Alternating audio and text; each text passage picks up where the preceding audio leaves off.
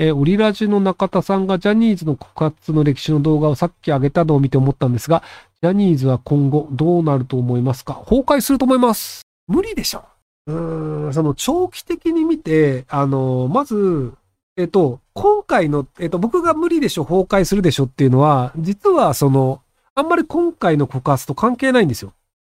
その、ジャニーズがなぜ優れた事務所だったかっていうのが根本的には、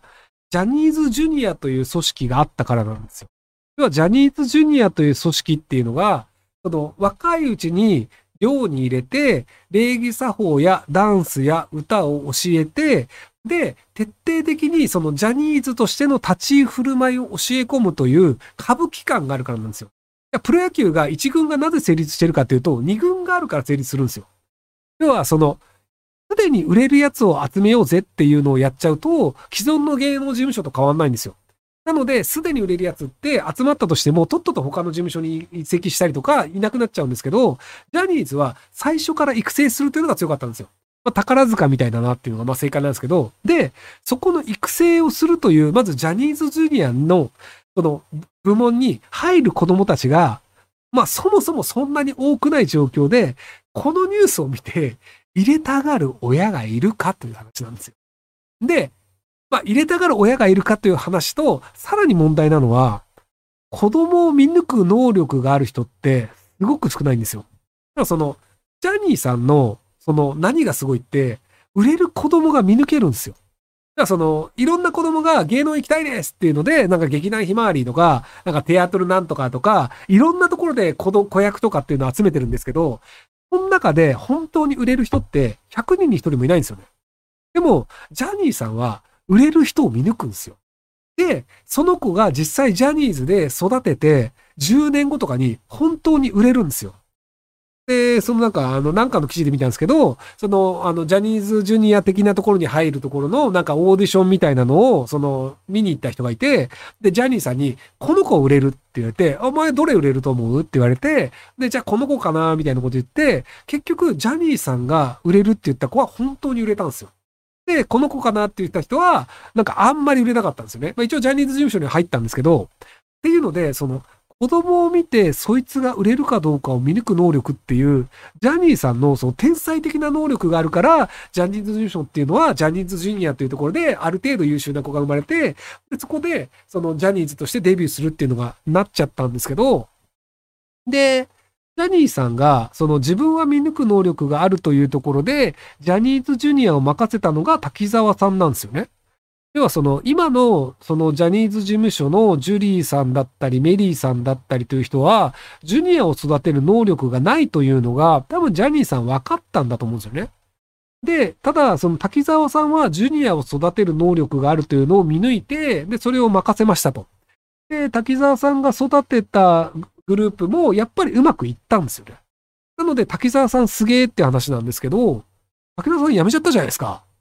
だから、もうその、ジュニアを、そのジュニアになる才能のある子供を見抜く能力がある人がいなくなりました。で、ジュニアを育てる能力がある人もいなくなりました。だから、もう無理じゃない？っ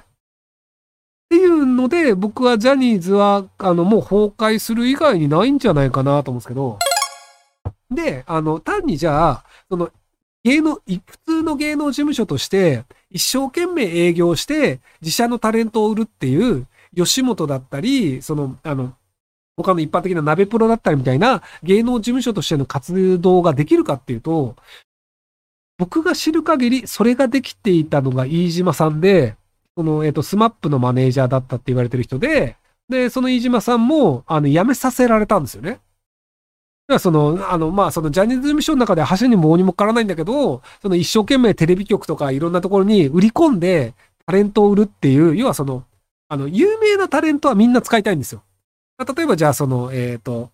今の男性の有名なタレントがまた、えっ、ー、と、じゃあ、例えばじゃあ、えっ、ー、と、吉本ダウンタウン。だダウンタウンが売り込みなんかする必要ないんですよ。ダウンタウンがテレビ出たいって言ったら、もうテレビ側が、はいはいどうぞどうぞってなるじゃないですか。でも、その、そんなに有名じゃない人を一生懸命押し込むっていう能力がマネージャーとして必要なんですけど、それをやれていた飯島さんと、その飯島さんの部下っていうのを追い出しちゃったんですよ。なので、そうすると、一生懸命、その、そのタレントを売り出すっていう能力もないし、で、その、ジャニーさんみたいに見抜く能力もないし、ジュニアを育てるっていう能力もないしってなると、ジャニーズ事務所って過去の遺産で食うしかないよねっていうので、まあ今所属している人は全然仕事あると思うんですよ。今現在もジャニーズに所属している木村拓哉さんとかは全然やってくると思うんですけど、ただそうじゃない人っていうのは多分新しくもう、あ、でも、あれ木村拓哉さんって事務所自分で作ったんだっけ？じゃあそうすると中井、中井くんも作ったか。あれ？そうすると誰がいるんだ？だから多分その、えっ、ー、と、僕が名前が思い浮かばない中堅の頃のジャニーズ事務所に所属し続けてる人というのはいると思うんですけど、でも TOKIO も株式会社 TOKIO って作ったよね。あ、キムタクは残ったのか。じゃあ、キムタクだけいるのかな？じゃあ、あの、キムタクさんだけ残ったジャニーズになるのかな？で、嵐もなんか解散したけど、ジャニーズは職してるのかまあ、っていう感じで、その中堅の子は残るけど、そっからはなかなか難しいよねってなるので、なので、ちょっとジャニーズはもう崩壊の方向なんじゃないかなと思うんですけど、まあ、長期的な話ですよ。別になんか一週間後にジャニーズ潰れてねえじゃないかって言われても、いやいやいやって話で。えー、あのね、前にも言ったんですよね。あの、大塚家具っていう、アルファベットの方で、あの、これは匿名なんで、あの、大塚家具っていう会社があったんですけど、あの、創業者が、あの、お父さんが一生懸命頑張って、上場まで持ってったんですけど、あの、娘が一橋大学かなんかに行って、私超優秀なんすって言って、あの、後継者になって、お父さんを追い出して、で、5年持たないで潰れたんですよね。で、あの、山田電機かなんかに売っ払ったのかなで、お父さんは追い出された後、あの、匠大塚っていうまた別の家具会社を作って、ちゃんとやってるっていう。なので、あの、無能な後継者を入れると、あの、すげえ盤石な会社も、すごい勢いで潰れるっていうのがあって、なんだな、メリー・ジュリーコンビすげえなって。い